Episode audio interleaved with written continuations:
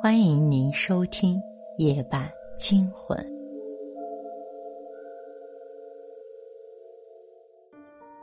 不要打开隔壁卧室的门。日记本上的第三句话像惊雷一般在我脑子里炸开，我慌忙转身逃出屋子，楼道暗的看不清前面的路，我抓着扶手狂奔下楼，这种六神无主的感觉，直到跑出楼梯口才得以缓解。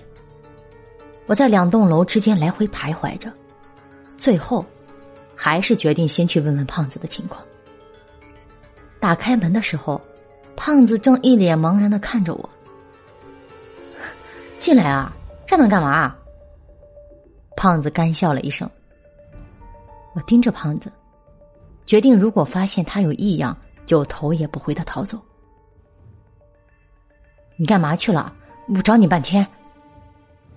我尽量让自己的语气听起来平静。嘿，买烟去了。他晃了晃手里刚拆的云烟。楼下便利店没有烟灰缸，啥时候出去了？给咱买个回来。现在哪有开店的门？我的情绪已经到了顶点，崩溃的吼道：“吃错药了吧？”胖子站起身。晚上七点关什么门？什么？七点，对啊。胖子掏出手机，我去，破房子又没信号了。你看，胖子指着屏幕一字一句说道：“北京时间八月六日晚上七点二十三分。”我下意识掏出自己的手机，上面的时间停在八月七日的凌晨。你要是累了，就赶紧睡，别给老子在这神经兮兮的。胖子说道：“对了，我刚走了之后，对面女人上吊了没有？哎，你去睡吧，换我来盯着。放心，只要好好研究，这次的文章绝对爆火。”见我没反应，胖子继续说道：“这话他昨天已经说过一次了。”胖子，我看着他，我们可能中邪了。我将在对面七楼发生的事情告诉了胖子。胖子听后只是笑笑。你抬头看对面现在是什么样子的？我猛地转头看向阳台，对面大楼一片漆黑。我刚在阳台抽烟时，对面就是这样了，没有一户灯亮着。胖子说道。我的脑袋晕晕乎乎的，有气无力的问胖子。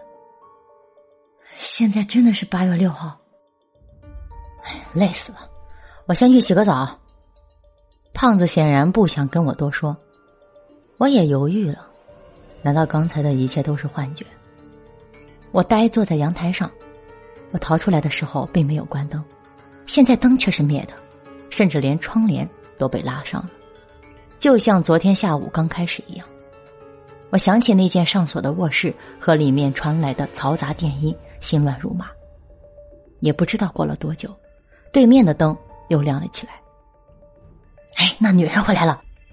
洗完澡的胖子从客厅跑到阳台，兴奋的扒开我，顺手关掉了房间里的灯。你关灯干嘛？我的神经本就紧绷着，被他吓了一跳。不废话吗？被发现怎么办？胖子边说边拿起望远镜。对面的人影将绳子抛向空中，看样子又要开始上吊了。哎，真的是脑子有病啊！胖子一边看一边咂舌。我极力让自己不受日记本上那些话的暗示，但看着胖子刚换上的白短袖背影，越看越觉得心里发虚。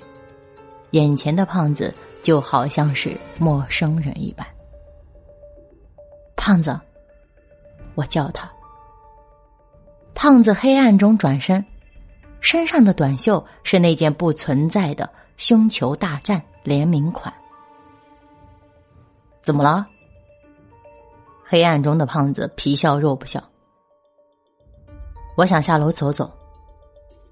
我强迫自己以最冷静的语气说出这句话。嘿，看完了，我陪你去。黑暗中，胖子歪嘴笑道，转身又看向对面。不用了，我说道。背过身一点点，向门口走去。用的。胖子背对着我，以一种低沉的、不容反驳的声音说道：“不对劲，真的很不对劲。无论是那个女人还是胖子。”受日记本上那句话的暗示，我并不相信这个屋子里的胖子，或者说那个长得和胖子一模一样的东西。万幸，下楼时胖子并没有追上来，但楼下也一个人都没有。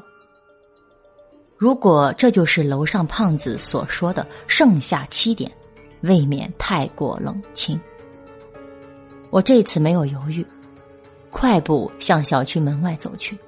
可无论跑多久，眼前的霓虹灯始终是那么远，器鸣声也没有变得更近，一切都没有变化。我被困在了这个小区里，是鬼打墙吗？如果那个一直上吊的女人就是日记本里所说的鬼，那么她的意图是什么？难道是想让我饿到吃草，最后饿死在小区里？